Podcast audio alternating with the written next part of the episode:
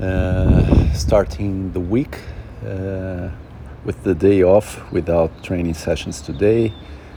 Happy for last week, uh, full of training sessions, uh, six days. Uh, in the weekend, I did a long bike ride outside, which I didn't do for a very long time, so happy with that that combined with the swim yesterday morning and the run.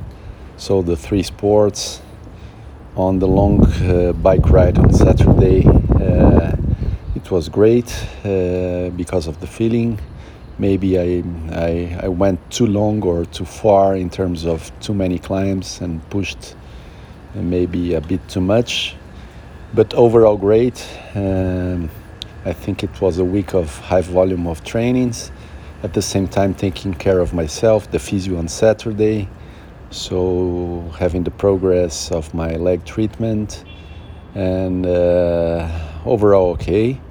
Um, these are weeks that I am not pushing too hard and doing uh, like interval trainings on the run.